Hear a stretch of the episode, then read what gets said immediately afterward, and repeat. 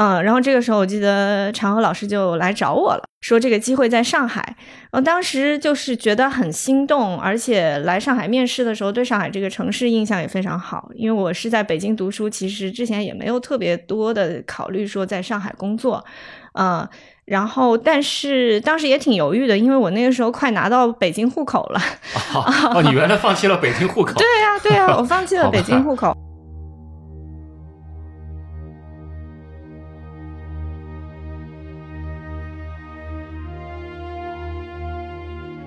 你好，欢迎收听《篝火漫谈》，我是长河。我们今天邀请到的是，呃，在纽约的周悠悠。还有在我们旁边的吕岩啊，两位都是数据可视化界的达人了啊啊！非常巧的一点就是这个，你们俩我觉得应该是从国内那个时期来讲，应该是差不多同时学习数据可视化吧？同一个班？同一个班？嗯啊，我觉得你们，我把你们定义成国内第一届啊，第一届的专业的做学从学习那个数据可视化出身的。这样角色的一个人，一个一个人是这样吗？嗯，我觉得是的，差不多吧。嗯，悠悠呢？我感觉我和吕岩是国内第一批做数据新闻的人。其实又有点不一样啊！你们当时在一个班学习的时候，你们当那个时候应该是在美国的密苏里，对吗？是的，对对。我们可以反应强烈一点，不要这些封闭式提问，就是是的、对的、错的，这个 我们太严谨了。你们两个都是第一次尝试 podcast，可以讲讲故事。你们那时候在美国生活是什么样子的？我知道你你是从北大毕业的，嗯，悠悠是从复旦出来的，对对吗？你们在这之前认识吗？我们之前不认识。其实呃，我那个时候是研究生第二年嘛，然后呃，秋天那个本科第我是本科最后一年，对，就都是我们在密苏里相当于最后一年的时间，然后就呃，在一个课叫 Information Graphics 这个课上面是同学。啊，同时，当然在学院里面，那个夏天好像也因为别的事情也已经开始认识了，然后后面就一起上了这门课。然后对我来讲的话，那门课其实还蛮重要的，因为我这个人就是本科在北大学新闻，然后说实话，我也不是很知道为什么学这个专业，顶多就是呃中学的时候觉得对电视这个媒介很很有亲切感。但说实话，我也是因为喜欢看电视剧，也不是因为别的，啊，然后就可能跟很多大学生一样，学一个相对有亲亲切一点的专业，呃，然后学的是报纸。因为觉得要追根溯源，要学这个新闻最本质的东西。嗯但学完报纸以后，觉得自己什么都没学会，呃，然后去密苏里，我就采取了另外一个策略，就是我学了广电，就 broadcasting，因为我觉得这个是有最多技术，让我可以有非常多的 skills 可以去工作的一个一个一个一个专业嘛。但我学完了以后，发现一个严重的问题，就是我对镜头没有欲望。我觉啊，我觉得说过这个事情。对对对，所以所以那个时候，其实我就。呃，对于我在这个行业可以做什么，我是比较迷茫的啊。我觉得我自己像个八爪鱼，什么都会一点，但是我也看不到我究竟在哪个路径上比较有潜力。然后就学了这门课，呃，学了之后就发现这个领域非常有趣，因为它有我很喜欢的视觉表达的部分，但是它又比较可控，就是。呃，不像这个摄影，我觉得我太无助了，就是一定要抓住那个最好的 moment，但我做不到，呃，一直在那种很很挣扎的感觉里面，然后又不像，呃，但它又像那个文字，你可以做很深度的东西，所以就从此就走上这条路。反正对我来讲，那门课还是蛮重要的一个一个起点吧。好，我跟吕岩的感觉非常不一样，因为那个课。我感觉那，就是我在新闻学院上的很多课中的一门吧。就我不感觉我是被那一门课改变，然后走上了数据新闻那条道路。我我其实是一个，呃，是一个很自然的选择新闻。然后正好在我在做呃第一份实习的时候，就是我出学校之后找的第一份实习。其实我没有在一个媒体，我去了一个做呃数据可视化的工作室。然后那个工作室，他们那边做的东西对我来说就非常有趣，因为其实一方面也是因为我我选的那个方向是一个融合媒体的方向，就什么东西都做了一些，在在密苏里的时候，然后也也是因为我在那边各种杂七杂八的技术都学了一点，可以让我找到这样一份实习。我觉得是更多是那份实习让我觉得，啊，原来可以通过这样神奇的方式来讲故事，而且这个讲故事的方式还是可以被用到新闻里面的。然后有有这样子一个呃。他们做了很多让我觉得很好、很美、很漂亮又很很有效的东西，让我觉得啊，这个东西我很想学怎么做。我不知道它跟新闻有什么关系，但是让我先学一学，就我会呃，我就我就这样走上了，就很误打误撞的走上了一个。数据新闻的路，其实开始也没有走上数据新新闻的路，应该说走上了一个更技术的路。然后后来，但因为我之前一直是想要做新闻的，所以我就会想怎么样可以把这个技术应用到新闻里面去。然后后来又做了很多数据新闻的东西。当时我为什么选择，呃，比如说在在东方早报去专门设计了一个，就是说我们最早其实叫图表的部门，就是希望在平面媒体上面用那种数字化的图表来去能更进一步的去讲述新闻。但是很尴尬的一点就是，我们那个时候很多的做这个行业的人都是学设计出身的，嗯，其实对新闻啊，对整个的故事的表达理解力并不是很很好，这就造成了呃，我们当时在从东早向澎湃转型的时候，我非常非常需要一些这种更懂新闻的一些人，再加上那一年，其实，在澎湃上线的前一年，我去了那个埋森地，就世界新闻设计协会去参加了他们那个年度的评选，我正好是评那个版面的那个奖。然后我在里面看到了那个，就《泰晤士报》做的那份那个很著名的刊物，呃，Eureka，你们知道那个刊物吗？那个刊物很短命的，大概出了一年多，但是它的数据可视化做的真的是超级超级深，我就我一下就被那个东西吸引了。我觉得那那样的一个一个知识型的内容，然后解读的那么那么是可视化做的那么好，在尤其是在一本杂志上面做的那么那么漂亮，呃，看起来很有阅读感。虽然我英语不是很好，但是我觉得真的很有欲望去看。再加上那一年又是大选年，二零一三年应该那年是大选年，正好是奥巴马的第二第二次吧，第二次连任。一二年的时候，一二年年底。一二年年底，对我正好就是评奖的时候，正好你可能捧评了很多前一年的那些是的，是的。然后我记得很印象很深，《华盛顿邮报》用八十个胚的、九十个胚的一个连胚，就讲那个那天的报道，然后美国各个州的一个一个表现啊。选举人的一些一些情况，然后最重要的最重要的，里面大量的都是数据可视化的内容，啊，那个时候其实你会发现，我我们一一直在做的平面摄影的东西反而不是特别多啊，除了照片很漂亮也是吸引阅读以外，但是它并没有给大家更深层的那种感觉，呃，阅读的阅读的那种那种带来阅读的那种那种信息量，所以说，我非常同意，我感觉就是。我被吸引到做数据新闻，就是觉得它炫酷，然后基本上你看到你就会想做。对，所以所以你们俩赶上一个非常好的时间，因为你你们可以说是这个一一进来就是就专门是学数据可视化的。那个时候我们在国内想找这样的人才，其实是都不可能的，完全完全不可能的，就放眼看过去根本找不到这样的人。后来，呃，一三年我又在去准备去做访问学者嘛，就在美国逛了一圈，并没有成功。然后逛了一圈，好很有幸认识了一些朋友，然后他们就说啊，介绍你一些人认识啊，我就看到了你们两个的履历，非常巧。然后这个就是后来才才才知道，我们有国内有一批人在那边学数据可视化啊，然后就想尽办法把终于把吕岩给挖过来了，就由美挖进来。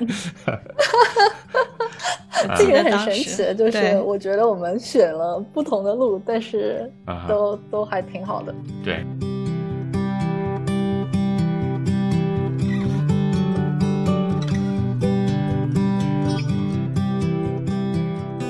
接下来你们两个又做了一个选择，一个回国了，一个留在美国了。嗯，其实这个也不是我选的，为什么？就是刚才悠悠说他那个实习是在华盛顿的一个设计师呃可视化工作室嘛，然后我其实实习的时候我是就去到了 NPR，就是美国国家公共电台，然后当时觉得这个实习好好棒啊，而且在一个就像梦幻一样的团队里面，他们当时做的一个项目叫 State Impact。呃，也算是现在这个 NPR 的 News App Team 的，就是前身之一吧。就他们的模式就是想把 NPR 的这个全国电台的数字化转型经验转移到呃地方电台去，所以他会在呃华盛顿设置一个这样子核心团队，呃非常多元化的，有数据类型，有广播，有呃多媒体，然后有可视化技术的这些专家，然后来跟地方电台去做选题的合作。呃，不管是对他们进行数字化媒体的培训，还是说为他们定制一些呃非常重磅的报道，然后我在这个团队里面就是做呃数据数据方面的这个实习生，而且呃这个实习的时间也比较长，一共有八个月的时间，就中间呃第一期结束了以后，我老板就给我续了四个月，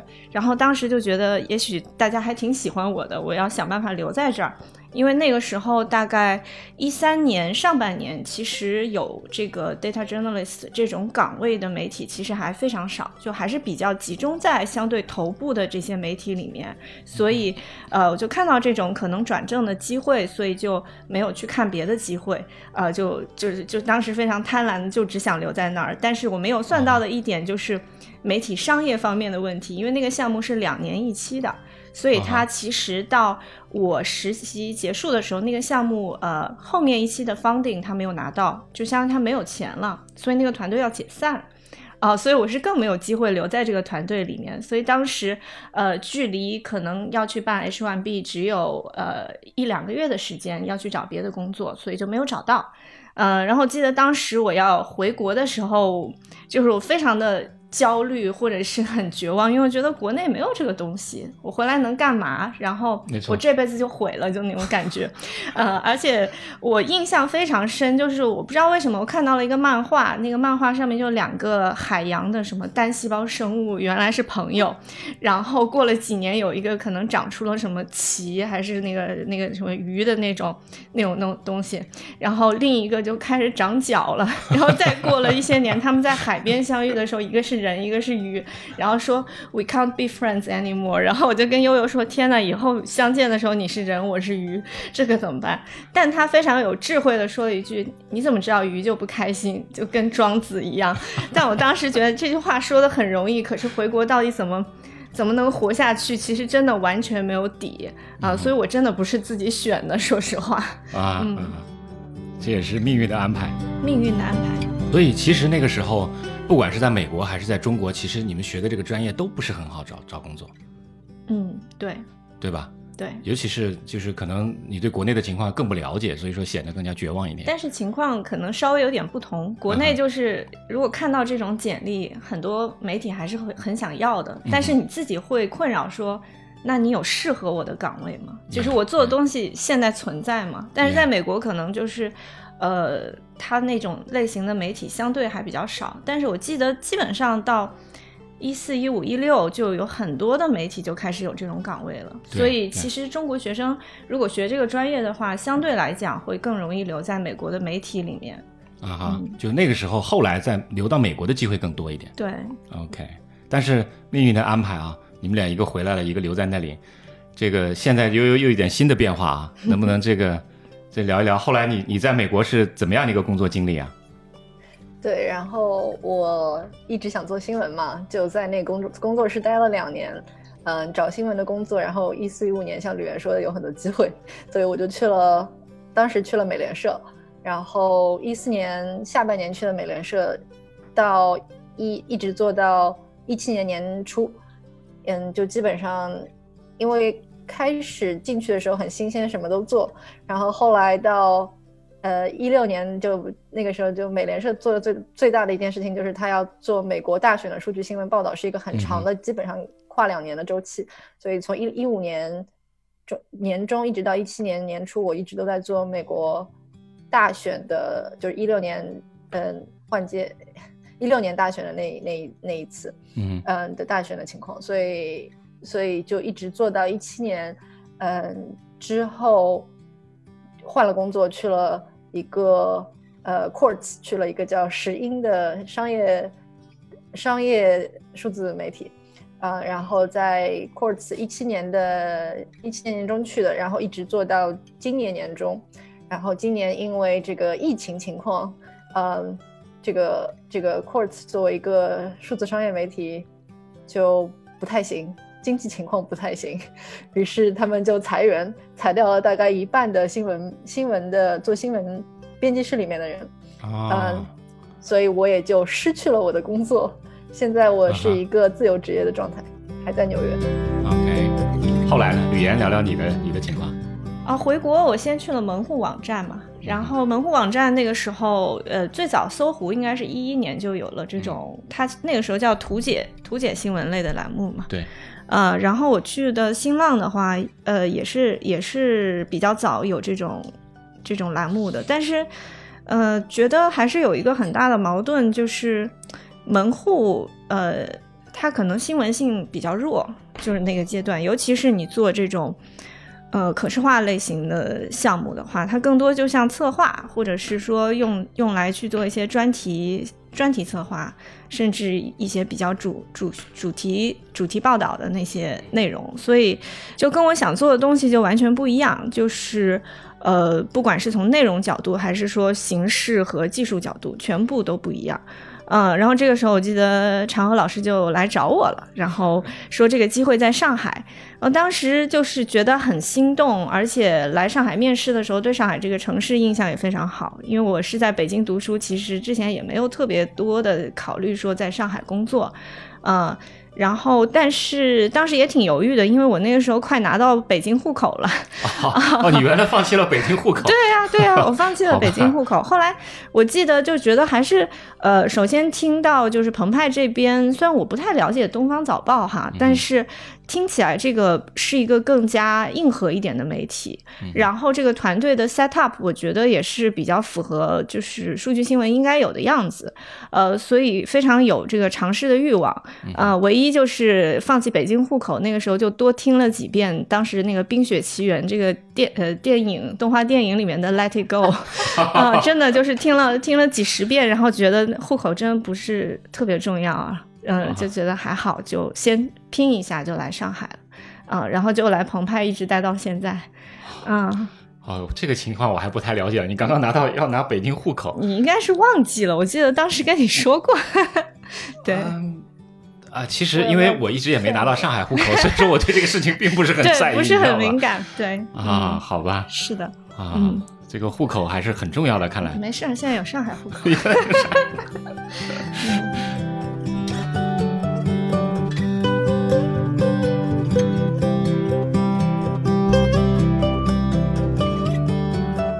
你现在澎湃在做一个派克嘛？嗯派克有很多数据可视化的团队的内容都入驻了，嗯就可以说是在这个领域里面，呃，国内做数据可视化的这种团队越来越多了，对吧？那个这个是什么情况呢？就是这是大家怎么样跟澎湃做一个合作？其实我觉得这个东西合作方式倒是相对简单的，嗯就是其实可以理解成一个极小型的一个头条号体系，OK，呃，就是这种各种像很多品牌都有这种号嘛。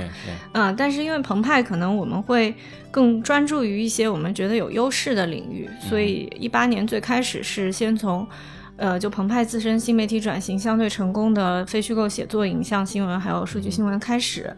呃，但是我觉得比较有趣的是，这个领域的形态其实跟我两年前的预估是完全不一样的。嗯因为我当时觉得说，呃，让我们去挖数据新闻领域的好，OK，那我可能顶多挖三十个，因为你举目望去好像就这么多同类，嗯哼。啊、但是比较惊喜的是，你挖到了一些，就是他可能没觉得他是数据新闻团队的这种团队。，OK，但他却在做这种事情，啊哈，呃，所以比如说像是今年红了的回形针，嗯哼，呃，他们其实是做视频的，但是他的信息密度，我觉得完全可以用一些数据可视化的相关的一些理念去理解。然后又比如说星球研究所，他们就是做地理相关的，其实。他们还有另一个很优势的资源，就是图图库的资源、摄影师资源、哦。风光摄影，啊、但是他们对于这种地理的信息处理，包括一些构造的这种可视化，嗯他们的学习目标是美国国家地理，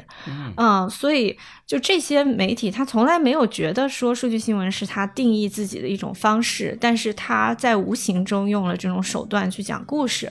那这个东西其实对我来讲就非常新鲜，然后可能也觉得，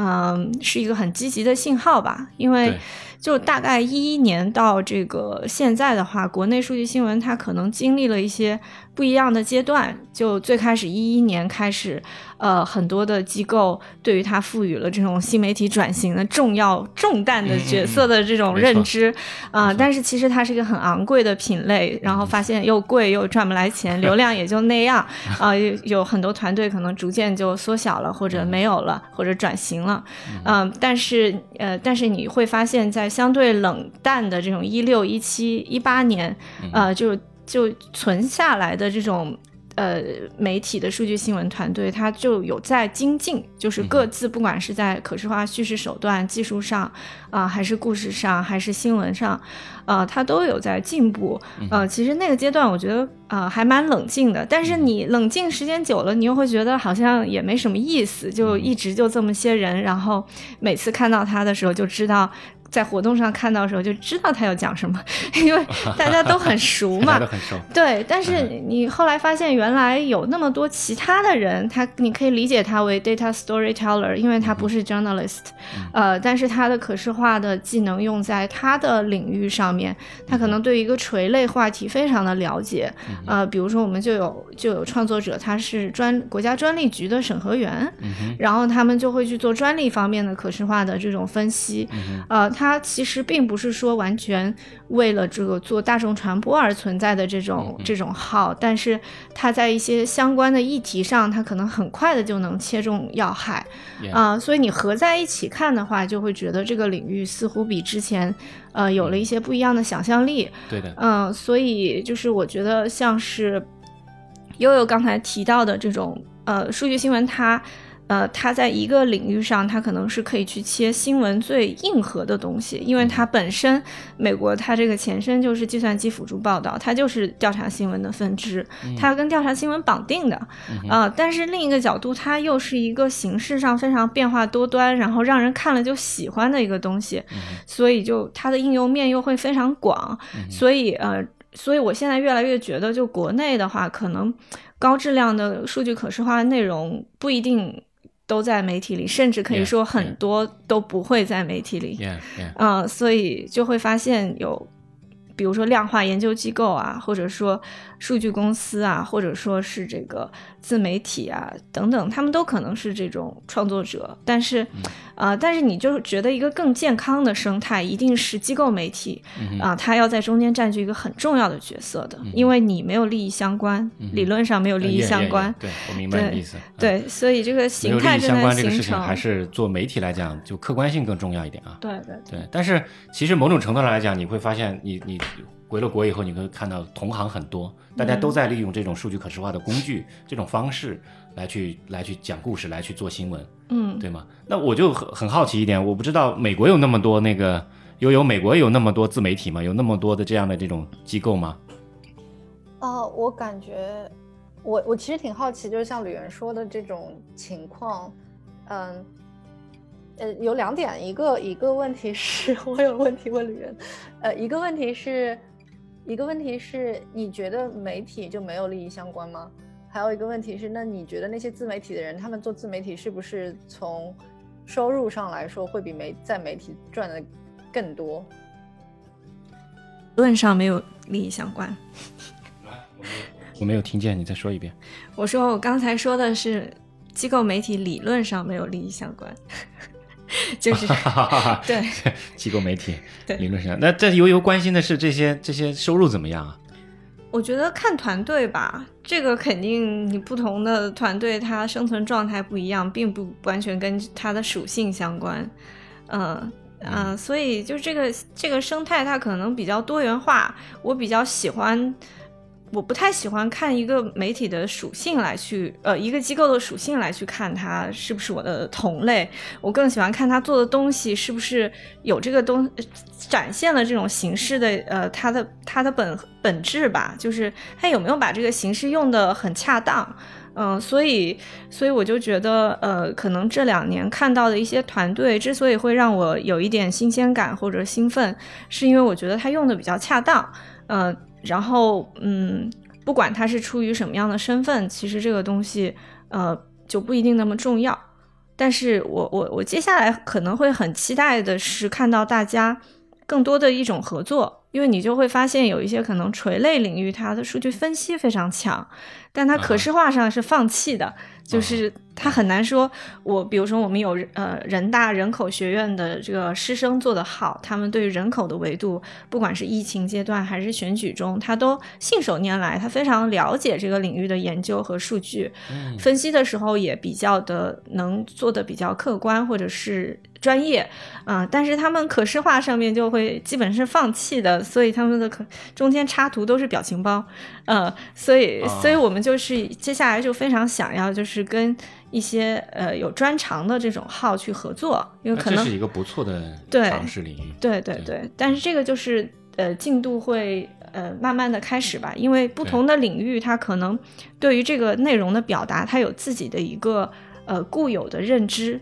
没错。嗯，他他不知道怎么去利用可视化去做，啊、他所以就一开始我们可能要付出的多一点，就是我们来告诉你这个可其实可以这样做，然后我们来去加入到这个可视化对中。，悠悠，你这边还有什么问题吗？你刚才那个问了那个问题，我你还没回答我的问题呢。美国什么对情况？对对对。啊，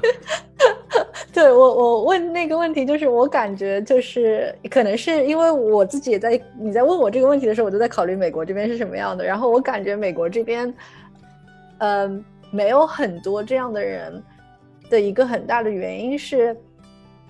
基本上如果你有这个兴趣，你有这个技术，你基本上就会被一个适合你的媒体吸收。就你基本上可以在媒体里边找到你自己这样一个岗位，所以你不太会需要，呃，做做自媒体这件事情，因为做自媒体这件事情既没有保险，就不是一个很嗯稳定的，不是一份工作，没有保险，没有没有社会保障，然后，然后也没有影响度。嗯，如果你想做的是影响度是传播，那基本上在美国就各行各业它都是有一个呃都都是有自己的自己的媒体、自己的平台可以让他去做这件事情，所以我感觉自媒体在美国相对来说是一个更小的生态，然后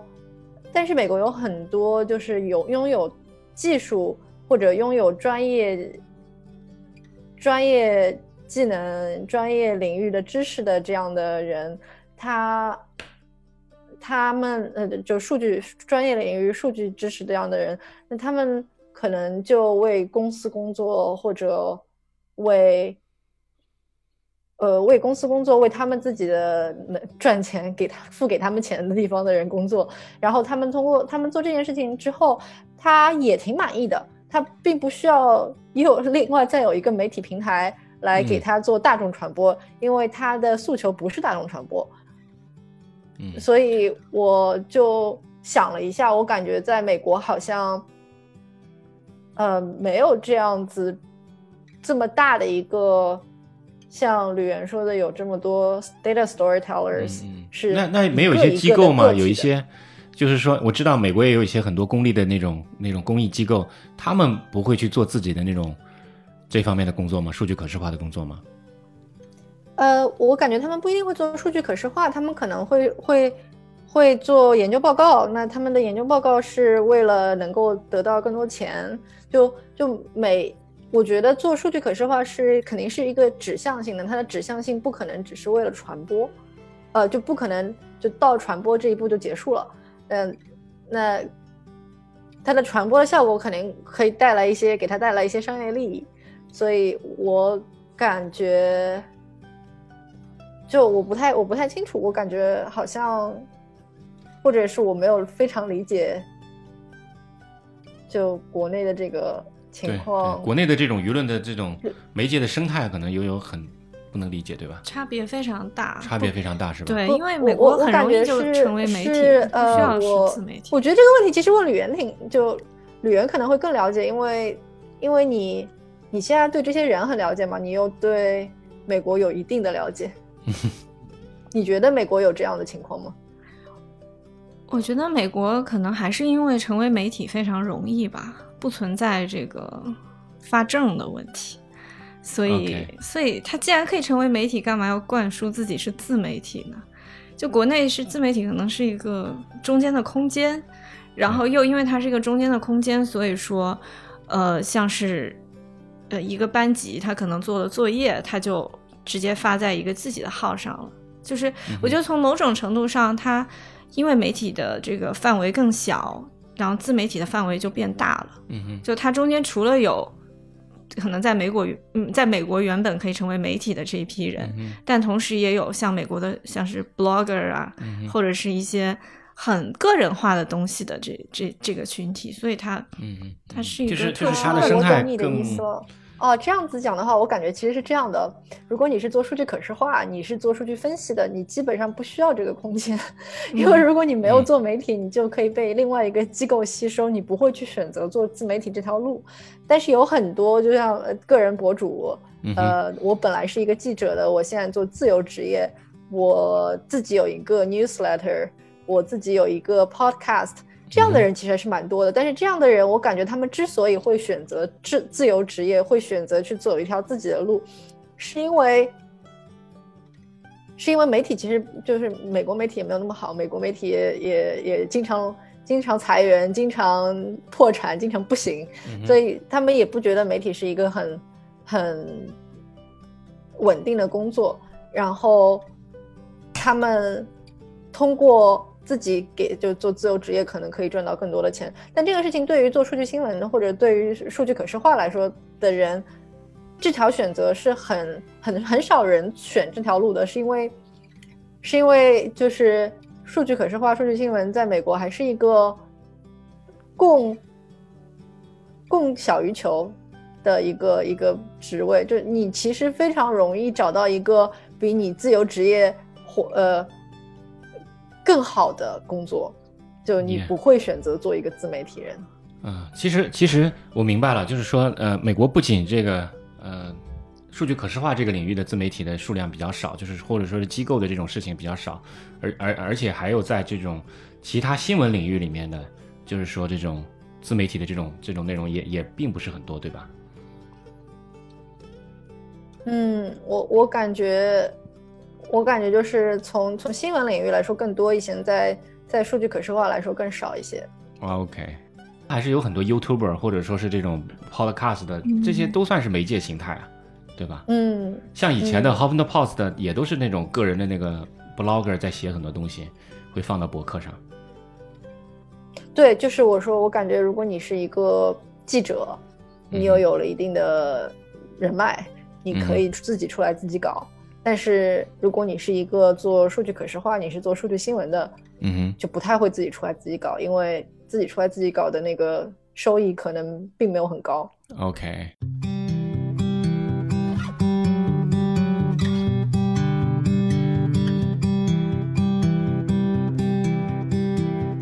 就关于两个国家的做内容的方式啊，有些什么样的不同吗？就是这个问题，其实想问一下，就是最重要的就是说，呃，你们的工作模式上有些什么样的差异？你们觉得？我感觉可能是团队和团队的差异要差异要大于国家和国家的差异。啊，就是美国的团队之间的这种数据可视化的那种制作的那种也会也差异很也很大嘛，因为你经历过那么多团队，对吗？对对，我感觉还是挺大的，因为每一个团队它对数据可视化团队的期待都不一样，就每个每个媒体对数据可视化团队的期待不一样，然后然后呃不同的团队人的技能也不一样，然后媒体形态本身就不一样，嗯。嗯哼，确实确，然后有些可能你要天天做比较比较快、短平快的新闻，就数据新闻，你可以做短短平快。你有时候你可有些地方它可能就是都是期待你做调查报道，做几个月才能出一篇的。所以我我我是觉得，呃，工作模式上，工作模式上不同团队不不同团队的不工作模式不同的还挺大的。呃国内的话，我能想到最大的不同就是，在美你就你就我觉得其实最简单的就是你举一下你的例子，就是说你在两个团队工作过程中间，啊、有些什么样的一些细节是这种呃制作文化是不同的。其实这样就我在两个团队就非常不一样。Yeah Yeah，美联社美联社，你好像我当时去看你的时候，我我我印象好像你你并没有什么特别多的同伴吧？嗯呃，在你是说在美联社的时候对吧 Yeah, yeah. 你你当时来的时候嗯对，呃，我在美联社是是有同伴的，但是但是每一个人的分工不太一样，所以基本上到我这个这块儿的话，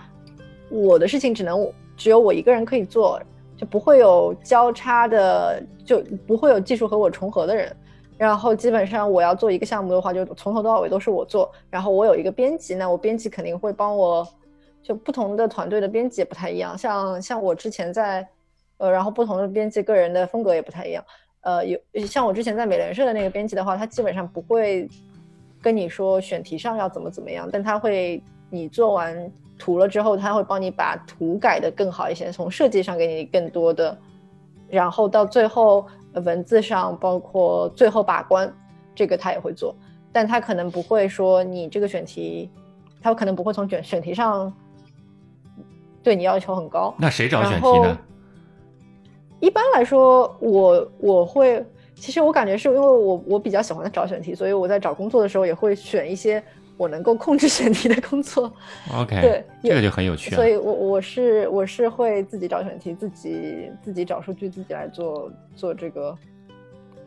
自己有把握的题的。然后在在呃后来去 Quartz 之后，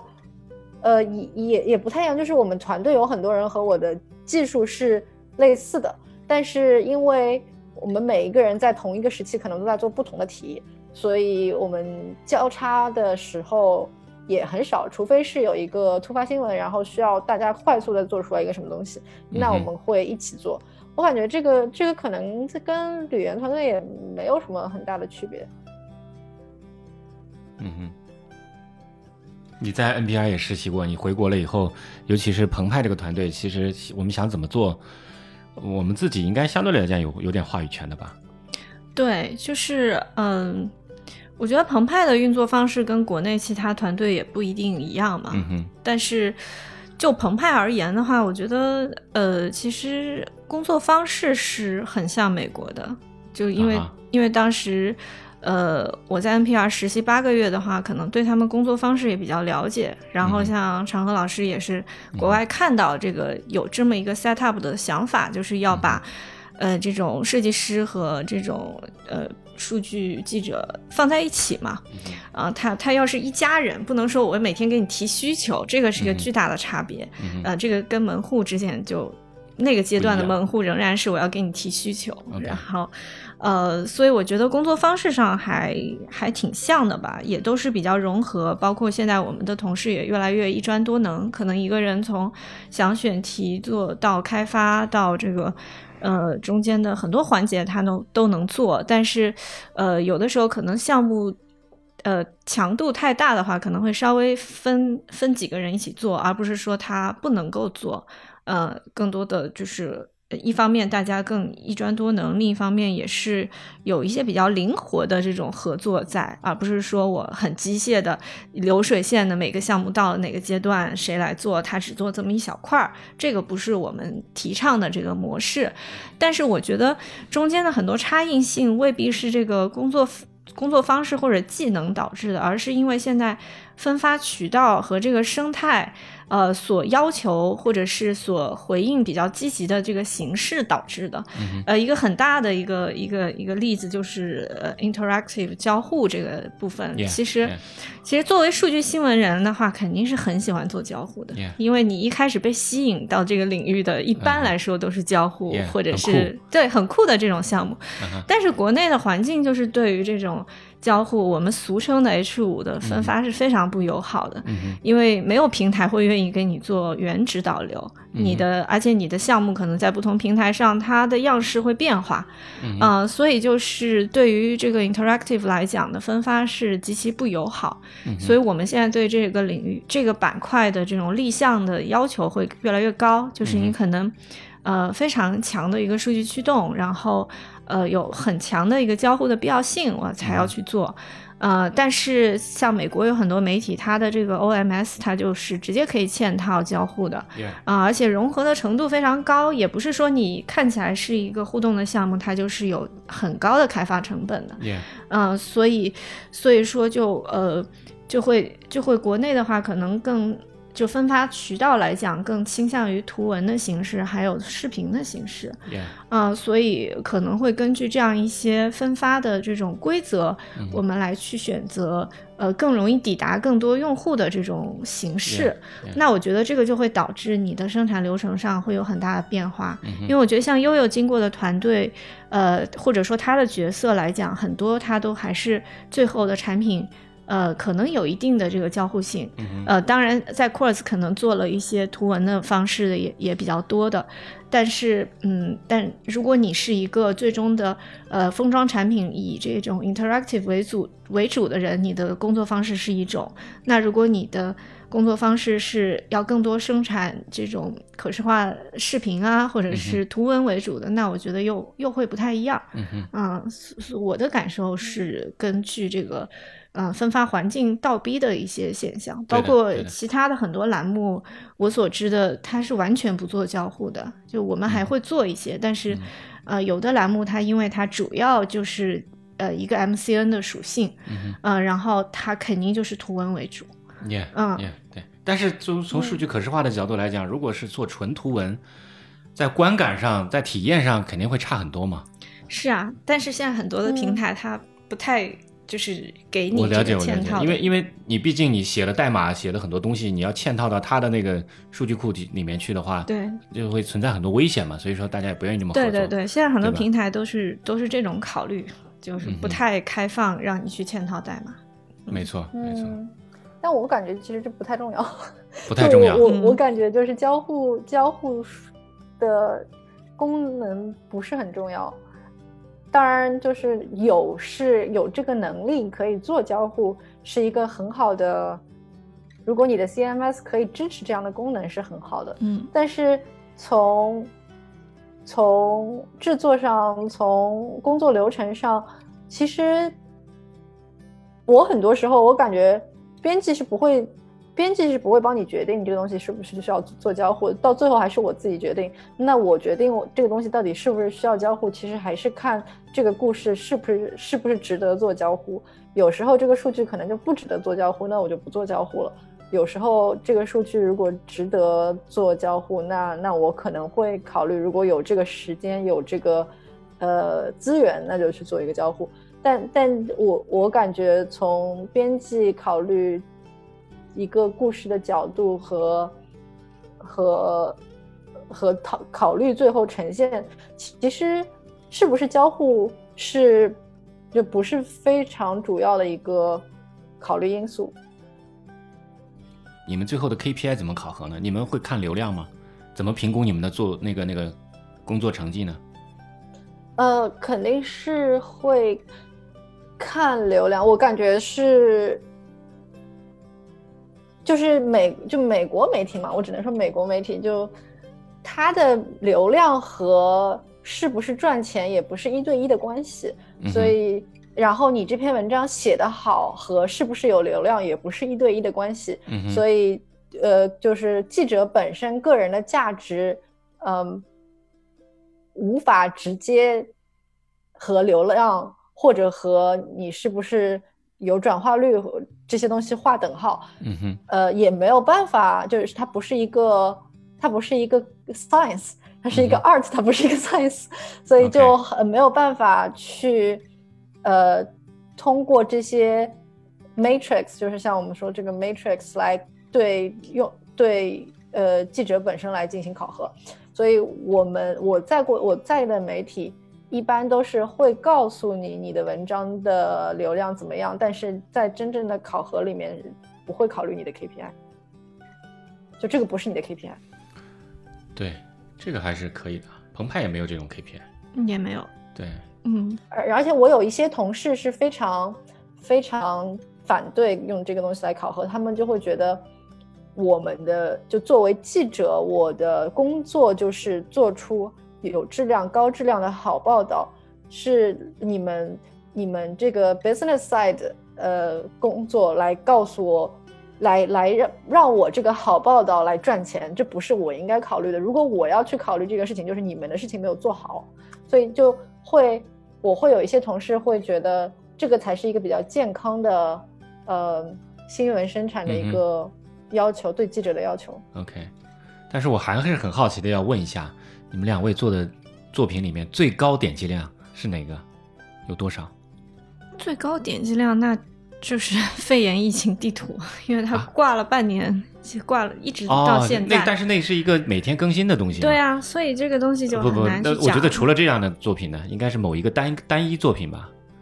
而不是系列更新。点量，呃，我不太记得是哪一篇了。但是数据新闻确实在疫情期间出过好几个爆款，就是不是我我做的，但是 Yeah 是 Yeah，能说一说吗？嗯，最有名的就是华盛顿邮报做的那一个，他们是做了一个 simulation，中文是什么？模拟，对，就华盛就是这个东西，它那个时候呃挺火的，火到一定程度，他们做了一个呃对于疫情传播、病毒传播的模拟，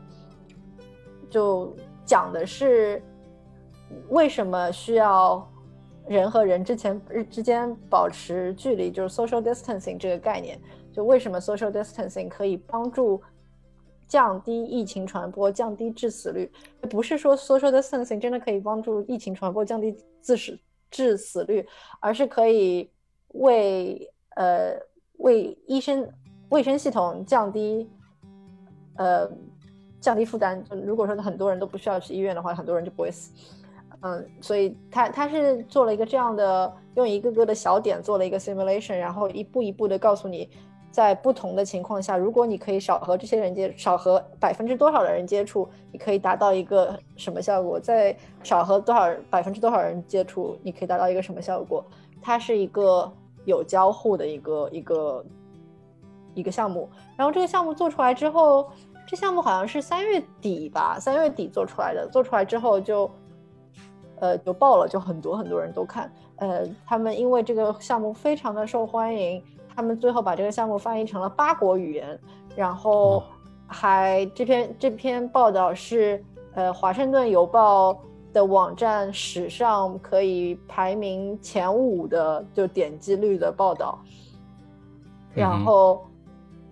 为整个数据新闻团队也就是争得了很多的很多的资本，所以他们在他们在六月份的时候，其实华盛顿邮报发发出了很多岗位，他们又招要说我们现在要扩招了，我们要招八个岗位，我们要招这些人，看我们团队做了那么多呃为华盛顿邮报呃点击量做到的一些贡献。他们说大概说其实数据新闻，就华盛顿邮报在历史上点击量前十的文章有有有三篇都是出自于数据新闻团队，哇哦，所以所以就因此也是就差不多的意思，就是说我们需要更多的人来做这样有影响力的报道，yeah, 有 yeah, 我们招更多的人。很有趣，很有趣。嗯嗯哼，你还有信心？你有信心吗？啊，这个会不会鼓励你？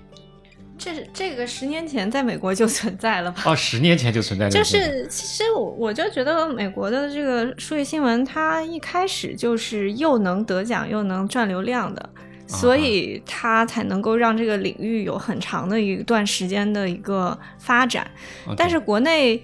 你不管是因为数据土壤的原因也好，还是说这个新闻尺度有问有原因也好，等等，或者是不成熟的原因也好，这个现象我觉得是不太存在的。就是对。它很少说能在你的机构内部达到前十名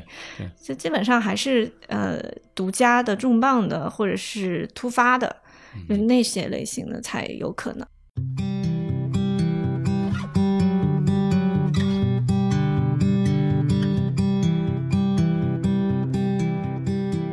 你们有没有考虑过你们的数据可视化这个部分，在视觉表达形式上面，你们觉得还有些什么样的创新的可能吗？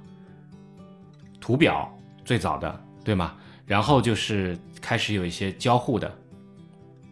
然后对这个是交互有很多种，有很多，当然我们玩的形式已经有有多种了。那么视频现在是一种，从从你们俩俩来讲，你们俩其实做的更多的其实是交互的和图图表式的。对，我们这边的话，接下来就是我觉得这几种封装形式，短期内可能不会怎么很剧烈的这三种，突破。不会不会再有其他的。，对，但是中间呃呃，就是呃，还有什么就是其实还有一些装置类型的，就像我装置类型的，就是在线下展示的。对，就是像我们今年开那个数据创作者大会的时候，我们就做了一个装置类型可视化，因为我们就想做一个相当于一个开大会的一个主展板吧。嗯，但是我们去年做的是关于创作者的一个可视化，就是我们延想延续这个传统，就是我们开会虽然是开会，但是我们的主展板本身就是一个可视化。那我们今年做的就是关于疫情的，然后我们做的是一面墙，就是它看起来是一个日历的日热力图，然后每一每一个日期上覆盖上一个深浅不一样的颜色的纸，代表那天的那个病例。嗯哼，然后，但是它背后它是有一个厚度的，就是每一张卡片上是一个人的流调信息。嗯哼，啊、就其实，呃，当时比较想想表达的就是说，呃，虽然你疫情最后让人疲劳的就是数字不断的叠加，嗯你已经感受不到任何这个冲击力了，但是。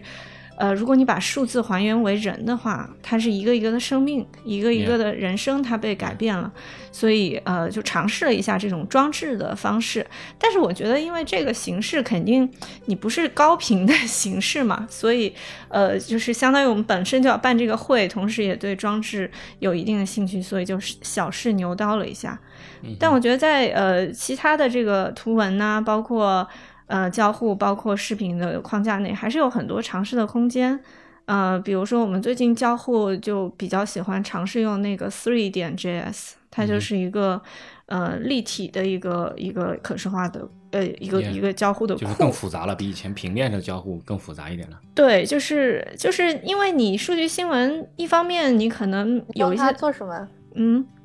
你们用它做什么呀？你看过我们那个百万逝者那个项目吗？就是就是一个一个山，看起来就是它它就是每一个面相上面，呃，就有点像有点像《纽约时报》几年呃七五年前还是六年前做的一个关于利率的项目。就你每个面它都是一个图，顶视图是热力图，侧视图是折线图，啊、好，你得给发我一个 link，我来看。嗯，嗯哼，对，这个还挺有趣的，呃呃，对，three d three，但这个也还是在交互范围里面对比较偏三 D，就是三 D 建模。嗯，三 D 建模就还是在交互领域里面。但是你们有没有想过，在视频领域里面有没有可能性呢？视频我一直觉得，呃，你要做的话，它就是一个解释性视频的范畴。解释性视频，嗯，就是一定还是要尊重视听语言的规律的。所以我们就是也是相对来讲立项门槛比较高的一种形式，因为有一些有一些可视化视频，它就是只是把这个数字堆在里面，跟你的文本图文的这个叙事的方式完全没有变化，这个视频可看性是很差的。耶，嗯，但是现在也可以做一些那种，呃，图表的那种动画模拟啊，包括就就是会看到那些你追我赶的柱状图一直在那个，然后配一些激昂的音乐，这个很 很适合分发在那种视短视频平台上。但是那个也是一个套路用完了之后，你比较难复制的。嗯哼，啊、你如果只看一个图表的变化的话，所以我觉得视频的话，除非你那个数据本身就很好，你的可视化本身就很好，你的你的这个可视化的 pattern 就是这么清楚，这么有震撼力，你可能封装成图文，封装成这个视频都是可以的。否则对，你如果要在视频里用数据的话，要尊重解释性视频的规律。嗯哼，就是用更多不同的媒介组合在一起，把这个故事讲好。数据它不一定就是主角了。对，悠悠呢？悠悠，你们那边有什么？我非常同意，我感觉视频就是一个 show business，啊哈，它不，我又要说就是就是就做成视频了之后，它就是一个另外一套叙事方式，就它不能够，你是需要就是对从读者来说，我是被动的，我是被动的接收信息，所以需要你把信息一条一条清清楚楚的讲给我听。他他这个他这个数据，他这个讲故事的方式会和你在页面上读一个数据新闻，看这个图表，把它搞懂这个的方式就很不一样。嗯哼，所以我我自己我现在有很多会把多媒体不同的东西放在一起，和数据什么东西放在一起，然后做成一个最后的。包装在包包包装成一个作品，那它可能有视频，有呃有交互，有文字，有音频，这个东西很多年前就有，但但现在可能用用的更熟练一点，又更常见一点。嗯，我感觉这个也还挺也还挺挺多的。但这我我感觉就归根究底，它还是一个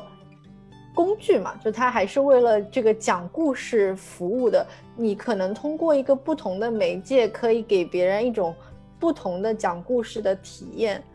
嗯哼。但是不是要用这个媒介，还是要看你这个故事是不是需要这样讲。嗯哼。嗯。嗯，就是。我在想，就是可可能有没，因为我觉得，呃，我们做交互嘛，交互其实最最重要的终极形态可能就是游戏嘛，就是现打游戏的那种状况嘛。我觉得，呃，当然我我们其实看到过很多数据可视化的内容，呃，在做在游戏的这种交互的领域里面，其实有一些体现。但是未来就是要做这样的内容的话，对团队对整个项目的这种经费的支持，然后对未来的人员的素质要求各方面的。应该更不同吧？它应该也不会是常态。我其实呃，我就中间有有两年，我是比较不设外延的去尝试很多形式。Yeah。但尝试下来会有一个困惑，呃，就是会觉得，你比如说你尝试游戏化的类型，你会发现，也许你会找到一个适合又有一点启示意义，然后又有很强娱乐性的题材。这种东西可能存在，但是游戏绝大多数就是我就是来玩的，你干嘛非要教我东西？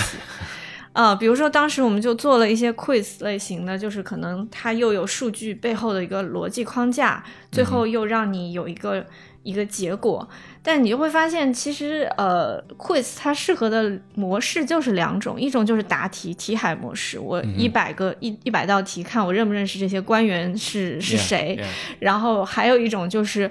我算出一个很奇怪的一个结果，比如说，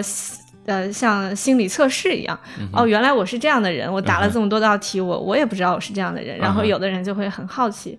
但是你如果想把这两种模式嫁接在一起呢？可能可以有成功的案例，但它就不会是一个很大批量的案例。OK，嗯，所以，呃，所以我就觉得游戏也是类似，它它肯定会有一些成功的案例，像 FT 之前做的有一个的 Uber Game，它就是通过了解 Uber 运营方面的很多数据，然后让你去模拟你一个 driver 到底每天要做什么样的决策，会影响你的收益。在一个这个领域刚出现的时候，可能大家很容易的就更能理解这个东西了，呃。但但是我是觉得这个这个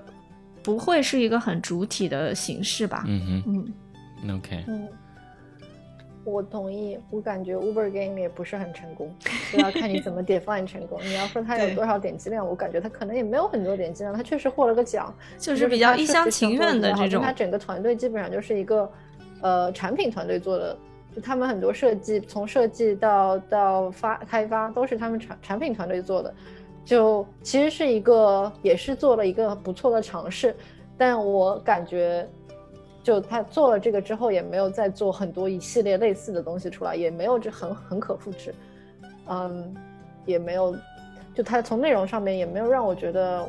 非常惊艳。好啊，我们今天这个聊的信息量还是很大的，而且我也又重新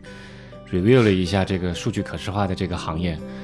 对我还是有很多启发的。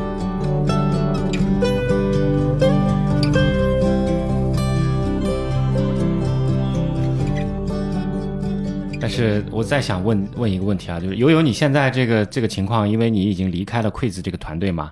你现在是作为自由职业者，你能谈一下你最近这段时间的这个情况吗？我现在其实我这一段时间就特别忙，因为我在考虑自己要干什么 Yeah, 然后.我就我就我现在其实在读书，因为我我之前就没有读过呃硕士嘛，然后我一直都挺想要回学校读书的，然后我之前一直想读一个项目，之前也有呃申请，然后之前有考虑申请了，申请到了之后也有考虑要不要去，然后正好这一次 这一次公司出这个情况，正好可以让我读书。啊，就这段时间是一个停下来的一个在学习，然后再找方向的一个过程。我觉得，我觉我觉得听下来听你讲了以后，我觉得我没有那么担心你了。我觉得你应该很快会 会找到一个新的方向啊，因为之前听说你出来以后，我还有点蛮真真的有点蛮担心的啊。对对，我知道大家都特别关心我，然后、嗯然后我觉得之所以我能够那么快有活干，也是因为大家都特别关心我，就是有一种。啊，要给周欧搞点活，让他赚点钱，不要让他饿死。OK，那你现在就是人在纽约对吧？对，我在纽约，啊，现在疫情这个状况你怎么样？敢出门吗？嗯，我觉得对我还好，可能我也没有特别关心每天的数字怎么样，所嗯以我我其实感感受不到有很大的区别。路上是有很多人的，啊，大家也都。戴口罩。OK，好吧，希望这个疫情尽快过去，希望这个我们可以再见到你。见到就很高兴，要是你们过来的话，我请你们吃饭。希望你挣很多钱，可以养活自己，不要饿死。你在家吗？对，我的家，哦，那是在客厅还挺？漂亮的嘛，家里他自己买的房子。啊啊，可是吗？嗯嗯，哇，这是一个秘闻啊！你在纽约自己的买房子吗？那算了，这个就不说了，我都不想说。啊，女女。人都买房，女人都买两套房。你是纽约好吗？没有，我你是在曼哈顿岛上吗？还是在什么地方？啊，在 Brooklyn，在布鲁克林。啊，Brooklyn 啊吧，downtown。啊，蛮好的很好，很好，那个地方很好，生活很好。这样的话就，就真的你就，哎，这还有担什么可担心的？不会饿死的，绝对不会饿死的。这个这个房子要要还贷款呢、就 更没容易饿死才啊有一点动力更好，要不然呃，人是需要一点点这种。压力的，不然的话，天天太闲的话，这个其实不太好的。嗯，还点还点贷款，其实压力还好。是的而。且我这房子三年前就买了，就是它并不影响我可以离开美国。OK OK，那就好，那就好，非常好。希望你在那里面生活的愉快。OK，有机会我们再聊谢谢。你们，好好，谢谢悠悠，非常感谢啊，谢谢吕谢岩，谢，好，感谢。辛苦了，拜拜，拜拜。拜拜。好的，拜拜。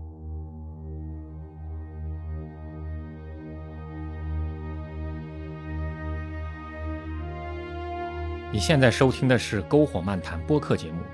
我是长河，一个二十多年的传媒业老兵。这是一档我和我朋友们的聊天节目，由篝火故事和麋鹿 FM 联合制作。在我以往的工作和生活中，我认识了很多很有意思的朋友，他们很多都是各行各业的专业人士，我很想邀请他们一起聊聊天，大家围聚在一起，在这个浮躁而喧哗的时代，听他们讲讲那些不为人知的故事。所以我决定开一档播客，名字叫《篝火漫谈》。篝火漫谈名字的起源是原始社会人类围着篝火分享狩猎经验和个人感受，这一直都是人类最原始、最本能的社交方式。它代表了一种自由平等的分享精神。篝火漫谈正是来源于这种精神。我希望和你一起开始一场立足于现实又超脱现实的思想之旅。让我们在今后的时光中，一起围着篝火，倾听对这个时代最有价值的见解。本节目在苹果播客、谷歌播客、Spotify、亚马逊音乐、Turning Radio、喜马拉雅等各大平台上线。除了以上平台，你还可以在 Pocket Cast、Overcast、小宇宙等播客 APP 搜索“篝火漫谈”，收听我们的节目。欢迎订阅、收藏、转发对你有价值的内容。谢谢你。